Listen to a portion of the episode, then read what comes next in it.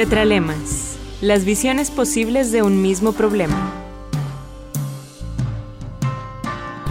Con la comunidad filosófica Monterrey.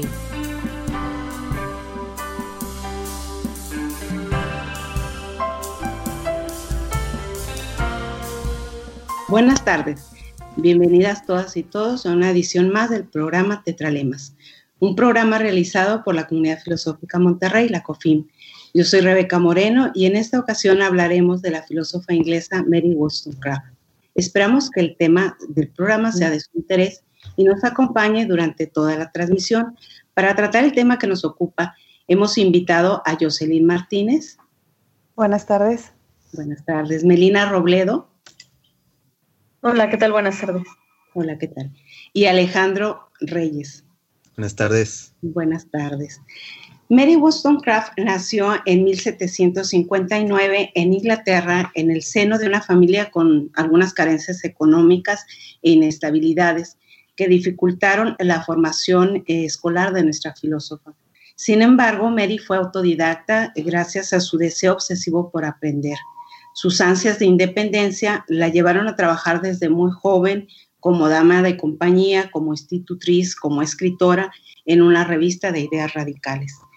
El, contexto en el que desarrolló sus ideas eh, fue contradictorio. Por una parte estaba la ilustración y la defensa de los derechos del hombre, y por la otra un contexto que pensaba que el espacio público era para los hombres y el espacio privado para las mujeres a las que además consideraba eh, inferiores y niñas a las que había eh, que proteger.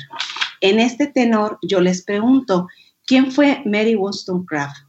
Además de este apunte que hice sobre el contexto en el que se desarrolló, ¿qué otros elementos caracterizaron su época? ¿Cómo contribuyeron tanto el contexto familiar como el social en el posterior desarrollo de sus ideas? ¿Y cuáles fueron sus influencias intelectuales? Pues como bien señalas, Rebeca, eh, Mary Wollstonecraft es una mujer que vivió durante la época de la Ilustración. Se le considera, o el movimiento, los movimientos feministas la consideran como la primer feminista. Y es una mujer que vive bajo los ideales de una época que pone a la razón en el centro de la discusión, ¿no? Y ella no va a estar ajena a esta, a esta revolución, ¿no? Más allá de la revolución armada, la revolución de las ideas. Y como bien señalas, es una mujer de la que tenemos registro, que es educadora, es institutriz, vive de escribir, es una mujer que vive en varias ciudades, vive en Londres, vive en París, vivió en Irlanda. Es una mujer que se mueve en un espacio amplio para ser eh, mujer, ¿no? En esta época en la que las mujeres no tienen autonomía, como bien señalabas, para moverse en los espacios públicos, sin embargo, ella logra esta autonomía y por eso es reconocida, creo, por los movimientos feministas, por ser una de las impulsoras o propiciadoras de esta actitud, ¿no? De buscar la autonomía de las ideas y del espacio público. Muy bien. Eh, Alejandro, Melina. Pues yo comentaría, como dice Jocelyn, que eh, Wollstonecraft fue una filósofa Em, muy desafiante, eh, no solo en el terreno de las ideas, sino también en el terreno de su propia vida por las convenciones sociales que desafió y que le valieron eh, rechazo tanto del el ámbito intelectual como de sus más eh, allegados, conocidos, familiares, etcétera, ¿no?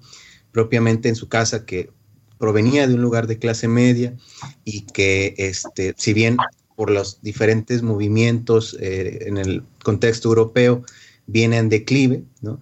Eh, le tocó sufrir eh, abuso de parte de su padre, ¿no? Físico, ¿no? Que violentaba a su, a su, madre, ¿no? Constantemente, y que esto la hace justamente como buscar su independencia económica e intelectual, ¿no? Un verdadero desafío y algo verdaderamente este, revolucionario para aquella época y que no conforme con esto también desafió la propia institución del matrimonio desde sus ideas de nuevo, pero también en la práctica, ¿no? Siendo ahí rechazada por este, un matrimonio, lo que luego la llevó a, según esto, dos intentos de suicidio que se conocen y que te hace cuestionar, bueno, ¿qué, qué tanto habrá vivido, qué tanto habrá sentido Mary Wollstonecraft este, como para eh, pretender quitarse la vida dos veces, pero de una manera eh, que ella misma va a defender, ¿no? Que ella misma va a considerar como una decisión extremadamente racional, como para cuestionarla, ¿no? Y entonces eso te habla de una especie de,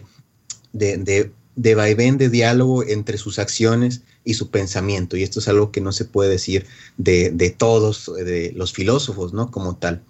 Eh, y sin duda, bueno, este contexto ¿no? en donde vive, que es ilustrado, ¿no? que, que, es un movimiento ya de por sí desafiante, pues ella eh, añade otro elemento crítico a esta parte tan sistemáticamente acallada que es traer a escena a las mujeres, ¿no? A la escena civil, a la escena participativa, intelectual, este, que, que si bien es cierto que las ideas planteaban ya eh, la abolición de una esclavitud, pues eh, decía Mary Wollstonecraft, pues es que el matrimonio sigue siendo otro tipo de, de, esclavitud de la que no se está hablando y que ella trae a colación, ¿no? Y esto la, la, sin duda le da el mérito que mencionaba Jocelyn de ser retomada por los movimientos feministas hasta 100 años después, ¿no? Ella incluso fue rechazada y criticada de manera póstuma, ¿no? Cuando se revelan todos estos detalles de su vida, eh, pero sus ideas, a fin de cuentas, fueron eh, recuperadas y valoradas por estos elementos.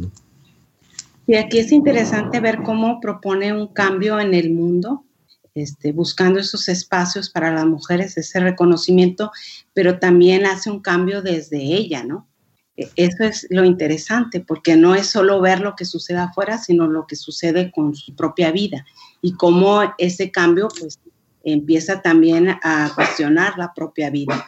Eh, Melina, nos gustaría escuchar tu opinión sobre eh, esto que estamos hablando aquí.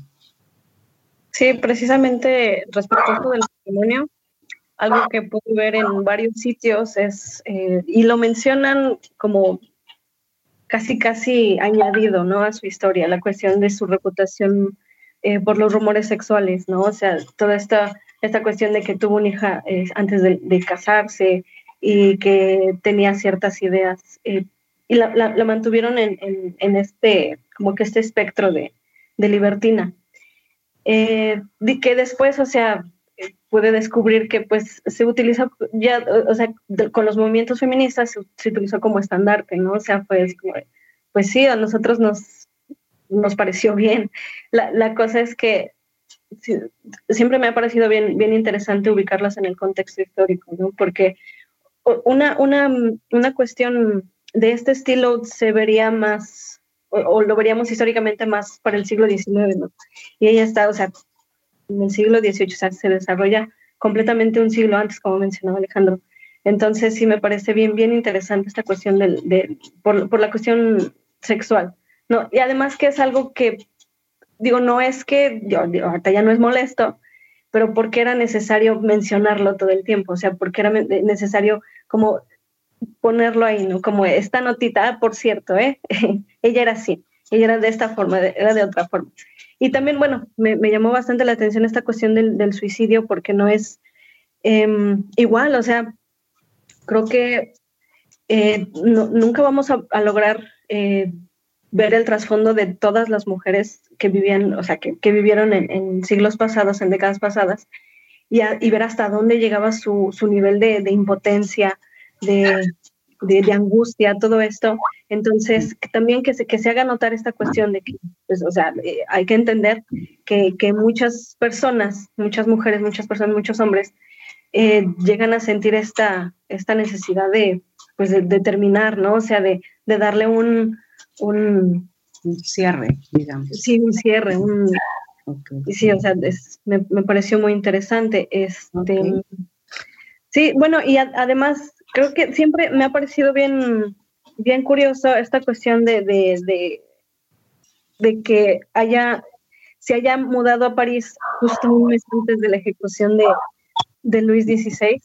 Eh, ¿Qué digo? O sea, ¿de qué manera pudo haberle eh, impactado esta, esta cuestión eh, para que, digo, o sea, de repente estás en un lugar y de repente, o sea, al, al, al al siguiente día, la siguiente semana ya estás en un lugar en donde empieza una revolución, ¿no? En donde empieza un, un movimiento, o sea, histórico y, y, cambiante, ¿no? Me pareció bien, bien padre eso, o sea, poder aprender sobre eso. Bueno, en el bloque anterior eh, hablábamos de que nuestra filósofa fue escritora, lo que le valió expresar sus ideas y su continua preocupación sobre la vida de las mujeres. En 1787 va a publicar reflexiones sobre la educación de las niñas, así como un artículo titulado Cartas sobre la educación. Estas obras, eh, en estas obras critica la concepción que la sociedad de la época tiene sobre las mujeres, algo de lo que ya hemos estado hablando aquí, eh, cómo se les discriminaba, cómo se les consideraba inferiores al hombre, cómo se decía que no tenían razón, y eh, ella pues va a aprovechar esto para eh, ponerlo en, sus publicaciones y a remeter sobre todo eh, con un tema que le importa mucho, que es la educación que se recibía en ese momento sobre las mujeres. Estaba convencida que esta educación las dirigía hacia el matrimonio y que para que ellas lograran la independencia habría este, que educarlas, ¿no? en un sentido de igualdad con los hombres. Entonces yo les pregunto, ¿podrían profundizar al respecto? Eh, ¿Cómo se consideraban las mujeres de la época? Ya, ya han adelantado algo de esto. ¿Qué es lo que le preocupaba a Wollstonecraft? ¿Y cuál era su crítica de la educación que recibían las mujeres? Y por lo tanto, pues, ¿qué era lo que proponía? No sé, Alejandro, si nos quieras eh, decir algo. Sí, eh, mm. por lo visto, la, la, crítica es muy clara eh, en el sentido de este como dualidad que existe entre la visión de la educación hacia el hombre que hacia la de la mujer, ¿no? Eh, la del hombre basándose en la fuerza física, intelectual, y la de la mujer centrada en la complacencia de estos hombres que van a ser los motivadores, ejecutores de cambio en la vida pública y civil, ¿no? Propiamente, eh, Wollstonecraft eh, hace cita, ¿no? Bastante a, a Rousseau eh, de, una manera, de una manera crítica, es cierto, aunque considero tiene influencia de este bastante en sus ideas sobre eh, la educación, la civilidad, etcétera, pero hace mención de cómo, por ejemplo, el mismo Rousseau, que habla de esta, eh, vaya, es personaje claro de la ilustración, participó en la enciclopedia y demás, aunque por cierto, ahí también se podría señalar este chisme de que tuvo cinco hijos con una mujer que, que los dio en adopción, este, pero esto no le valió el rechazo como sí se lo valieron los hijos, los, hijos ilegítimos a Wollstonecraft. Este, eh, menciona mucho esta parte de que la mujer debe ser educada para complacer al hombre, es decir, constantemente ese, eh, eh, estás siendo formada para complacerme a mí, ¿no? Para este, funcionar como un apoyo, un soporte. Y esto es algo que critica mucho Wollstonecraft, a veces, o al menos al principio de su vindicación de los derechos de la mujer pareciera que dice es que hay que como masculinizar un poco a las mujeres, ¿no? O sea, su llamado es a, apropiarse un poco de estas virtudes, ¿no? Dice, de la mujer en vez de quedarse en estas cuestiones superficiales. Lo dice de esa manera, yo creo, de primera mano, al ser ella educadora durante cierto tiempo de muchas niñas, a las que llega, llega a llamar pues ignorantes, eh, superficiales, porque por este elemento educativo, ¿no? No por juzgarlas a ellas, sino ya viendo cómo esa educación, esa formación cultural ya eh, empieza a, es un factor importante en la formación de la identidad de estas personas, ¿no? No una cuestión natural como lo vendría a decir Rousseau, ¿no? Que por naturaleza supuestamente los hombres tienen este, la característica de la fuerza y, el intelecto y las mujeres no. Ella en cambio este, sostiene que eh, las mujeres también cuentan con el intelecto que educado o entrenado de la manera eh, igual, ¿no? Defiende una educación igualitaria para hombres y mujeres, este, pueden eh, aportar también a la sociedad, ¿no? Habla de cómo, pues, cuánto talento, por así decirlo, cuánto recurso de eh, posibilidades del humano se pierde al subyugar y este, dejar subordinadas a las mujeres a estos roles, ¿no? Tan estrictos que ella vivió eh, mucho tiempo de primera mano, ¿no? Claro. Sí, es, es una época, digamos, que, valora mucho la, belleza y la seducción de las mujeres, ¿no? Entonces parece que la educación las, las destina a eso y es lo que quiere cambiar. Entonces yo le pregunto a Melina, ¿cuál, cuál es su opinión sobre la idea que se tiene de las mujeres en, esta época? Ya Alejandro. Pues, Sí, perdón.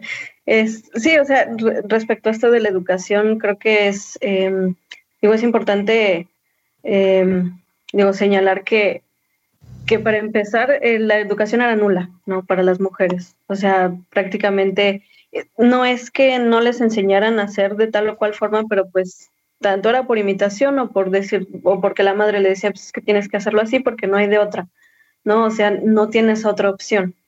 Em, digo, yo, en lo personal, desde que, desde que inició la masificación de la información sobre el feminismo, em, pues me, he planteado muchas opciones, ¿no? Muchas em, alternativas digo, no es, no estoy en contra en absoluto del, movimiento, ni de los, ni de las acciones que se han, que se han hecho, ni de la agenda. Eh, pero digo, lo primero que se me viene a la cabeza y lo, que voy a defender siempre es la educación, ¿no? Sobre todo porque tenemos, o sea, tenemos un arma bien poderosa como seres racionales, como personas racionales, y es poder compartir y poder eh, comunicarnos, ¿no? La comunicación es como que es lo, primordial. Si no, si no tenemos la capacidad de comunicarnos, no tenemos nada. Entonces, esta cuestión, digo, que me sigue pareciendo bien adelantada, es, es eh, pues poder comunicar mi pensamiento, mis conocimientos a otras personas que de hecho me quieran escuchar, que de hecho quieran eh, compartir lo que yo estoy aprendiendo.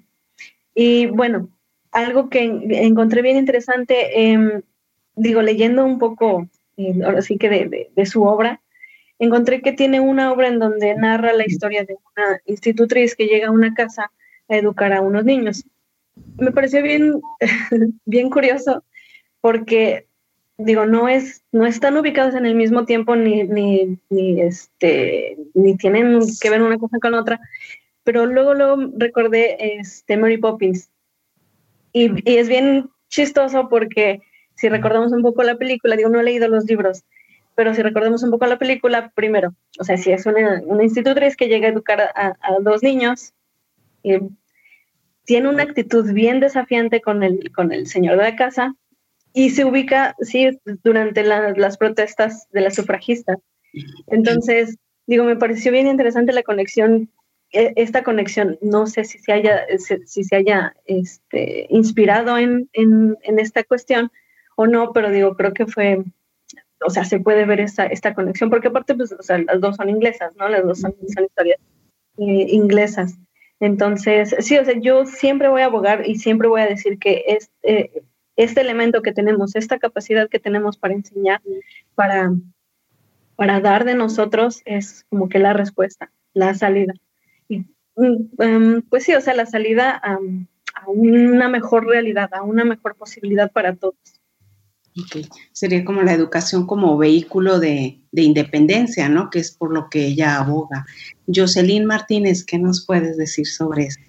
Pues fíjate que abonando lo que dicen mis compañeros, eh, pues sí, ¿no? Mary Wollstonecraft aboga por una, por una racionalidad, o sea, pues, eh, pone, coloca a las mujeres en un concepto que ella no maneja, pero que después se va a recuperar, que es el de sujetos de conocimiento. Entonces, ella coloca a la mujer en el espectro de lo racional y dice, aunque hay actitudes como la, vanidad, la sensibilidad, pues eh, hace una distinción entre virtudes y actitudes. Y una de esas, eh, o, una de las críticas que hace es precisamente que las mujeres sean encasilladas solamente en estas actitudes. Ella dice, no, las mujeres son seres racionales también y pueden ejercer esa racionalidad. Sin embargo, ahí también es bien curioso cómo Mary Wollstonecraft pues podría, o el discurso de ella podría caer en las actitudes patriarcales de la época, porque también es cierto que no puede escapar totalmente de su, eh, de, su temporalidad, ¿no? Y ella decía que aunque racionalmente los hombres y las mujeres tienen el mismo valor, tienen diferentes deberes civiles. Y uno de esos deberes de las mujeres es educar a los hijos, es la maternidad casi como un deber cívico, ¿no? Y, eh, por esos mismos deberes las mujeres tienen una, un, lugar social muy distinto. Y la defensa y el argumento que ella utiliza es que las mujeres tienen que ser educadas para explotar su racionalidad en aras de que ellas son las encargadas de educar a los niños en la sociedad. Y parte de las propuestas que hace es eh, una educación mixta y una educación sufragada por el Estado. Entonces, esas, esas propuestas concretas me parecen de una mujer muy inteligente y de una mujer que, que veía un poco la necesidad que tenía en ese momento la sociedad de educar a niños y niñas por igual. Entonces, me parece esos dos aspectos muy valiosos. Bueno, a pesar de que la filósofa inglesa congenió con las ideas de la Ilustración y con la Revolución Francesa, era consciente del panorama ideológico e intelectual de la Europa del siglo XVIII. No planteó, eh, era consciente de que esta época no planteó grandes cambios para las mujeres y de ahí sus críticas tanto a Burke como a Rousseau, ¿no? Ya hablaron de algo, adelantaron algo en el bloque anterior. Eh, Mary Wollstonecraft va a publicar en 1792 eh, su libro más célebre, del que también ya hablaron, Vindicación de los Derechos de la Mujer, al que se considera un libro pionero y fundador en la reivindicación de los derechos de la mujer y en la lucha por la igualdad. Eh, dada su defensa de esta igualdad entre hombres y mujeres, en el capítulo 5 del mencionado libro va a polemizar con Rousseau, ¿no? En torno a, lo que han estado mencionando y que tiene que ver particularmente con la idea que tiene Rousseau de la educación de Sofía o de la educación de las mujeres, ¿no? en, el libro Emilio de Rousseau.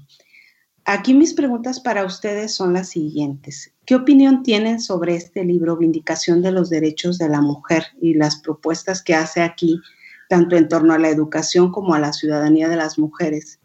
¿Podrían explicarnos las críticas, o sea, más a detalle, las críticas de Wollstonecraft a Rousseau en este libro? Eh, continuamos con, contigo. Sí, Rebeca, muchas gracias. Fíjate que este, este texto, Vindicación de los Derechos de la Mujer, es una especie de continuación de algo que ya ensayaba en el libro del que hablamos anteriormente. Y es una discusión sobre la mujer en la sociedad, sobre su lugar social. Es un tratado a la vez político, que eso es muy valioso en Mary Wollstonecraft. Es, además de ponerlo en las ideas, es que hay que eh, llevarlo a la arena pública. Y es un tratado también educacional. Entonces, vamos a decir que es una especie de continuación o corrección y, aumento del, libro anterior, ¿no? Y hace una crítica a Rousseau, ¿no? De, que publicó el Emilio 30 años antes, 30, 35 años antes, y hace, digamos, una especie de defensa de la, otra vez, de defensa de la racionalidad de las mujeres y que no necesariamente funcionan como lo plantea Rousseau, que es desde solo la sensibilidad o que pueden ser educadas solo para el placer. Entonces ahí, con eso ya yo creo que tiene polémica para rato y por eso es recuperada después eh, por los movimientos feministas. Si bien no la podemos llamar feminista en el sentido que hoy tiene la palabra, sí es una autora que, que propone, de, como decía Rebeca en un principio, desde su vida, esta igualdad entre hombres y mujeres, que es una preocupación pues anterior al, feminismo, pero que ella eh, también, también critica, ¿no? Y, bueno, eh, se preocupa por, el, eh, por las virtudes de las mujeres, pero también por sus derechos como ciudadanas. Y además plantea una situación que es las obligaciones de las que tienen estas mujeres que tendrían como ciudadanas, aunque no, por ejemplo, no va a estar en la, en la, en la misma frecuencia de las sufragistas, sí coloca a las mujeres en el centro de su participación social, en, propugnar por su derecho a su participación eh, política en la comunidad. Entonces, este libro inaugura, digamos, este, este espectro ¿no? de, de las luchas feministas que van a, obviamente van a surgir mucho después, pero por eso se le considera un texto fundador de esta, eh, de esta lucha, ¿no? Y pues, aunque ella eh, es un texto burgués, profundamente burgués. Después va a ir virando hacia otras, a otras ideas mucho más anarquistas conforme va avanzando pues, su propia biografía, su propia vida. Eh, pero es un texto que podemos considerar con sus críticas y sus cuidados como fundador del feminismo actual. Ok, sí, digamos que tiene ahí sus, sus bemoles. Este, escribe en seis semanas el libro, es un libro muy, muy rápido, que sale, da la luz muy rápido, pero obviamente, bueno, están las, las ideas. Melina, eh, ¿qué nos puedes decir al respecto? Sí, pues em, gracias. Eh, precisamente esta cuestión de que no tuvo como tal un impacto en el, en el momento en, en, el que se publicó, ni a lo mejor algunas décadas después, sino que pues, em, digo, era, era de esperarse, ¿no? una idea que yo sigo pensando es muy adelantada, en, pues no iba a tener esa, esa, fuerza, sobre todo en, en, una sociedad que además estaba, estaba luchando con, con otras cuestiones, ¿no? O sea, la revolución, en la ilustración, estaban o sea, en, en, constante conflicto entre, entre, de por sí ellos, ¿no? Entre los ciudadanos. Entonces, em, digo, por fortuna tuvo este impacto en, personajes como Elizabeth Cady Stanton y, esta, y Margaret Fuller, que después pues, iniciaron el, movimiento sufragista y todo este, toda esta revolución, ¿no? esta nueva revolución eh, de, de, género. ¿no? Eh, digo, lo, lo, más, otra de las cosas interesantes es, pues precisamente esta, una de las críticas que le hace a Rousseau, quien, quien o sea, es que, que este crítica, más bien rechaza la, el sentido de sociedad, em, o sea, rechaza el, la posibilidad de, de obtener, de, de, crear un sistema que funcione. Eh, digo, Wollstonecraft dice, sí, o sea, entiendo, pero sí hay posibilidad de, que hacer que una sociedad funcione y esta es la vía. La vía es, perdón, la vía es la educación, la vía es la organización, la administración y obviamente que nosotras estemos en, un lugar, o sea, que nosotras tengamos esta voz que nos han negado, que, que, más bien nos han impuesto. Y, y, sí, o sea, es, es, es, esta cuestión de que no se está negando la, que, que el sistema no funcione o que se caiga, sino que funcione de verdad, o sea, funcione como debe de ser. ¿no? Todos estos derechos, todas estas obligaciones es para que funcione, no para que desaparezca, no para crear uno nuevo, no para imponer uno nuevo, porque creo que también esa es otra cosa, ¿no? No, no, no, no tiene la intención de como gobernar sobre el otro, de tener control sobre los otros, sino de ser parte de. Entonces creo que es bien, bien importante esto, que, o sea, lo, como, como, como mencionaba este Jocelyn, sí tiene un, pues obviamente tiene todavía la intención, o sea, no, no se puede erradicar por completo el sistema patriarcal, no se puede e, eliminar por completo la idea de, de, este sistema, pero, o sea, se, está dando paso a, algo diferente, ¿no? Algo nuevo, algo que funciona y que, y que podría em, cambiar el sistema. Y esto, o sea, se fue, se fue así como sembrando, fue germinando y, sigue la lucha, ¿no? Sigue, pero es como que se germinó ahí. Muy bien, Melina, muchas gracias. Eh, Alejandro, eh, una de las cosas que discute con Rousseau, tú ya habías adelantado, pues es esta idea que se tiene sobre la mujer y la educación que se da a la misma. Eh, también se le ve a la mujer como carente de, de razón y por tanto de virtud. ¿Qué nos puedes decir al respecto? Sí, sin duda. Bueno, ahí destacaría que, eh, bueno, este libro, para empezar, eh, surge en un momento anterior a la Revolución Francesa, en donde hay como estos dos bandos de filósofos, ¿no? Algunos más conservadores, diciendo, me llamó la atención la, la palabra de Mel, de germinar, germinar poco a poco el cambio, mantener las instituciones tradicionales, y otras un tanto más radicales, por así decirlo, que dicen eh, que, se venga con todo, ¿no? Esta, este nuevo cambio de abolición a la esclavitud. Eh, Wollstonecraft era una de ellas. Y eh, justamente en este libro sí aparecen gérmenes de estas como diferentes perspectivas de pensamiento, ¿no? Que yo creo que la, hace eh, muy honesta, ¿no? Porque, por ejemplo, plantea como parte también de su formación y su contexto, a fin de cuentas, este, este, principio ya traído por Locke a colación de que Dios como creador del ser humano, pues nos tiene a todos en las mismas condiciones. Entonces, ese principio obligaría a aceptar que las mujeres también, ¿no? Poseen el mismo intelecto, las mismas capacidades intelectuales que los hombres, ¿no? Este, y es con esto, esta capacidad racional, la que permitiría eh, eh, como organizar, corregir la sociedad a través de las luces de la razón, ¿no? Y ahí está la perspectiva ilustrada. Eh, de esta manera, las mujeres deben ser educadas, ¿no? También, no dejárselas, por ejemplo, una cuestión meramente doméstica, ¿no? Sino ser las partícipes de todo este proceso formativo, y no deben ser solamente consideradas como emocionales, ¿no?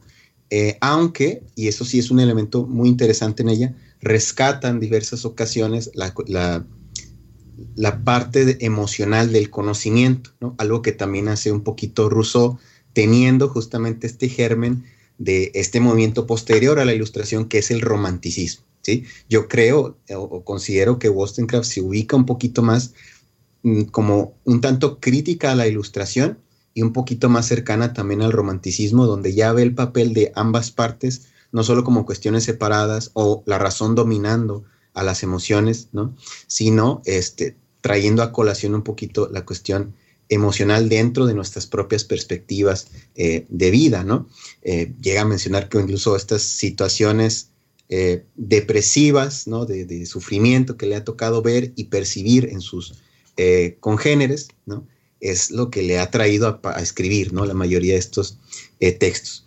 Y entonces su propuesta es, eh, la hace meritocrática, ¿no? Ella está de acuerdo con la idea de que las personas suben y bajen en el escalón social siempre y cuando este, sea a través del mérito y haya igualdad eh, de condiciones, ¿verdad? Esto también una parte muy eh, clara de la influencia ilustrada del momento.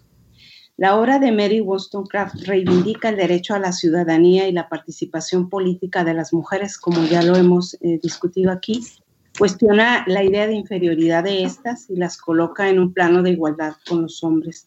En suma, nuestra filósofa afirma que todas las distinciones de género o de sexo, como lo mencionaría ella, son el resultado de la propia sociedad y las diferencias de educación para hombres y mujeres, que es una cuestión más de contexto que de algo nato.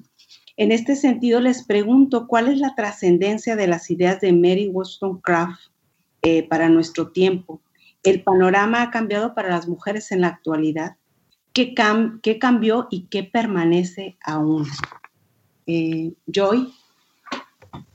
Pues sí, mira, una de las cosas por las que se recupera a, Mary Wollstonecraft es la capacidad de reunión o esta sensibilidad de reunión con otras mujeres, esta capacidad de asociarse. Creo que es un elemento que retoman todos los feminismos, esta asociación que hace con sus amigas, sus hermanas, para poner una escuela. Creo que es algo que se retoma hoy, hoy en día. Y, en, en, esta noción de colectividad, ¿no? de comunidad, y que no necesariamente tiene que ver con sus escritos, sino con su práctica política. Y eso yo creo que es muy valioso en Mary Wollstonecraft. Y también, como habíamos mencionado en bloques anteriores, la valoración de otras mujeres como sujetos de conocimiento, ¿no? En, al otorgarles o al asociarse con estas mujeres les está otorgando esta confianza y, al mismo tiempo les retorna esta confianza a ella, ¿no? Y, y además que las invita, incita desde su propia vida a lograr una autonomía financiera fuera del matrimonio, que en ese momento es una situación que impide a otras mujeres ejercer esta misma práctica política, ¿no? Y eh, sigue despertando interés porque lleva precisamente estas ideas a la arena pública en concordancia con su vida cotidiana. Y, en el, digamos, haciendo un balance, en los años 70 surgieron al menos seis biografías del siglo XX, eh, seis biografías que que pues van a, mostrar estos aspectos de Mary Wollstonecraft y pues una de ellas es este, exactamente se llama Mary Wollstonecraft de 1972 de Eleanor Flexner, Flexner perdón, y algunas otras. Una de las tareas bien importantes creo que de esta temporada de Tetralemas es invitar a la lectura de la obra de las filósofas, o sea, más allá de conocer su vida, personalidad, como quien dice vida, obra y milagro, pues eh, adentrarnos en las ideas y en la pertinencia que tienen hoy en, nosotras ¿no? y en la sociedad en general. En español hay un texto que se llama Mary Wollstonecraft, Vindicación de los Derechos de la Mujer, que es una edición y un estudio crítico muy bueno de 1994 de Isabel Burdiel. Entonces, bueno, hay material para buscar, para leer, sobre esta, esta autora, ¿no? ¿Y qué, qué, cambió y qué permanece? Bueno, pues es muy evidente, ¿no? El, creo que sigue, sigue esta pertinencia, esta, permanece esta actitud de, de minusvaloración de las mujeres como sujetos de conocimiento, eso sigue, como sujetos de derecho también. Entonces creo que si mágicamente despertara Mary Wollstonecraft hoy, no le sorprendería tanto eh, el mundo. Claro. Eh, Mel, ¿qué nos puedes decir al respecto? Pues eh, creo que, digo, muchas, muchas cosas ya se mencionaron antes, ¿no? La, cuestión de, de, de, sembrar una idea, de sembrar un pensamiento, de proponerlo, de, mm, de salir del, del cascarón, de salir de la caja. Esto creo que creo que ha sido una de las cosas más, más importantes que se puede rescatar de esta, de esta mujer. Em, no sé hasta qué medida se haya sentido inspirada este, su hija, Mary Shelley, en, en la creación de, de, Frankenstein, pero digo, creo que es, eh, siempre me ha parecido interesante ver esta obra como una crítica a la sociedad, ¿no? Una crítica a esta, a, esto en lo que nos hemos convertido, ¿no? A, que, em, digo, nuestros miedos se transforman en, en, algo que nosotros mismos, mismos creamos y digo, creo que, o sea, lo vi de esa forma desde el principio, una sociedad rota, una sociedad em, corrupta, una sociedad que, no, no, ve por el, bien de todos, sino por em, el bien personal, por la ventaja personal. Digo, creo que, o sea, si, si, si, si, está este pensamiento en, en, en sus obras y pudo ser del conocimiento de muchas otras mujeres y de muchas otras otras creadoras. Eh, digo, creo que es ha sido muy impactante. O sea, digo, hablando de la literatura, hablando del feminismo, ha sido un, un parteaguas. O sea, la verdad, creo que tener eh, el, acceso a estas, estas, estos pensamientos y como decía Jocelyn, eh, acceso a estos a estas obras de reivindicación porque como comentaba al principio, o sea, siempre tuvo esta fama de, ser libertino, de ser, eh, de, no, de no querer eh, estar eh, controlada bajo el matrimonio, sino de ser libre. Y, o sea, es lo, lo, que lo que necesitamos realmente es esto, ¿no? De saber realmente su obra desde el lado intelectual. Y no es que se niegue su lado, creo que es importante conocer estas obras de reivindicación porque es más importante, no es que sea menos importante eh, no conocer su vida, porque digo, de todas formas somos parte de, de, de, algo, ¿no? O sea, somos, un, somos personas sociales, somos personas académicas, em, o sea, tenemos muchas partes. Eh, entonces, esta, eh, yo creo que es necesario em, darle importancia a esto, ¿no? Conocer sobre su reivindicación, conocer su, su, su pensamiento como tal y, no, no, no tenerla bajo la lupa de, pues, de, alguien que pasó y se perdió, sino simplemente, eh, o más bien de, de, forma importante, ¿no? De darle relevancia. Sí, pues una de las cosas, digamos, que más se dice es que a veces cuando se habla de las mujeres y de sus ideas, a veces se pierde en la vida, ¿no? En la vida personal de, de las filósofas, por ejemplo.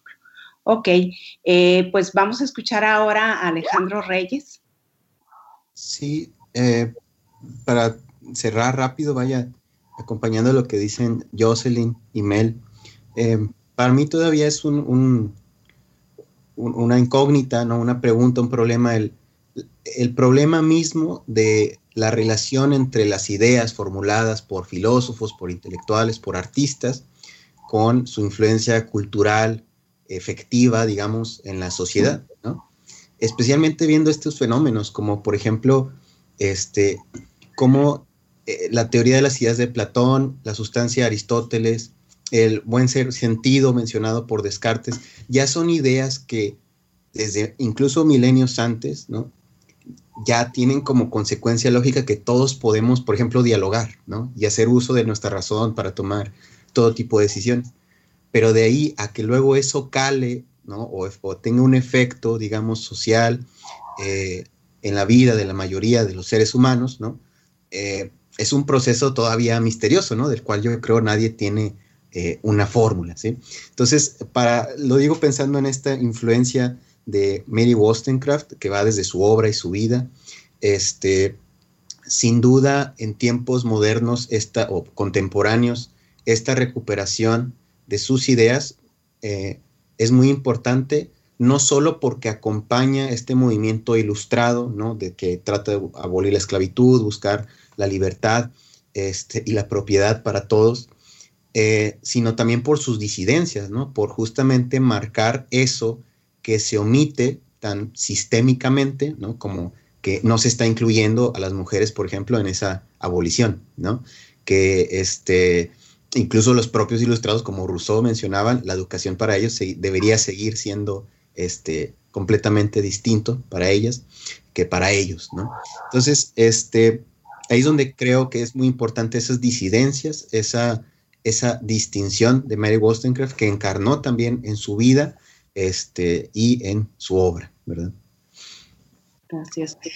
Pues eh, sus comentarios han enriquecido nuestro conocimiento sobre la filósofa inglesa Mary Wollstonecraft y la trascendencia de sus ideas en nuestras vidas, en nuestro tiempo.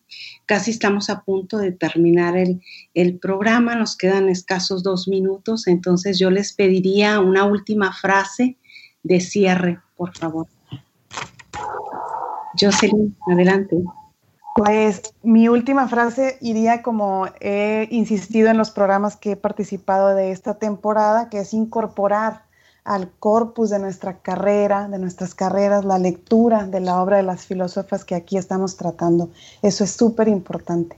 Y eh, tanto en términos, en este caso de Mary Wollstonecraft, de la filosofía política y en la filosofía de la educación, creo que cabe perfectamente y es pertinente y necesario que se haga ya. Gracias. Alejandro. Esta frase adjudicada a ella, que toda buena política llevada al extremo tendrá como consecuencias el mal, ¿no? Es lo que mencionaba ella y que buscaba esta mesura también que venía con la razón este, ante posibles excesos de la propia razón, ¿no? En debidos casos. Melina.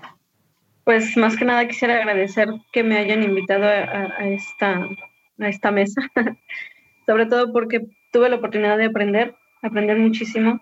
Eh, creo que eh, ya no me voy a quedar con lo que se me dice, sino tengo ahora sí que el ímpetu de conocer más, de, la, curiosidad, la intención de, conocer más sobre la vida y la obra de pues, muchas mujeres filósofas. Y creo que este fue un ejemplo eh, excelente, ya que no, no, no tenía idea de, de, su vida ni de su obra, entonces fue muy, muy enriquecedor. Gracias. Agradezco a Alejandro Reyes, Jocelyn Martínez y Melina Robledo por sus reflexiones y por haberlas compartido con el auditorio de Tetralemas. Yo soy Rebeca Moreno, esto fue Tetralemas, una producción de Valeria Rubí y Félix López. Muchas gracias por escucharnos.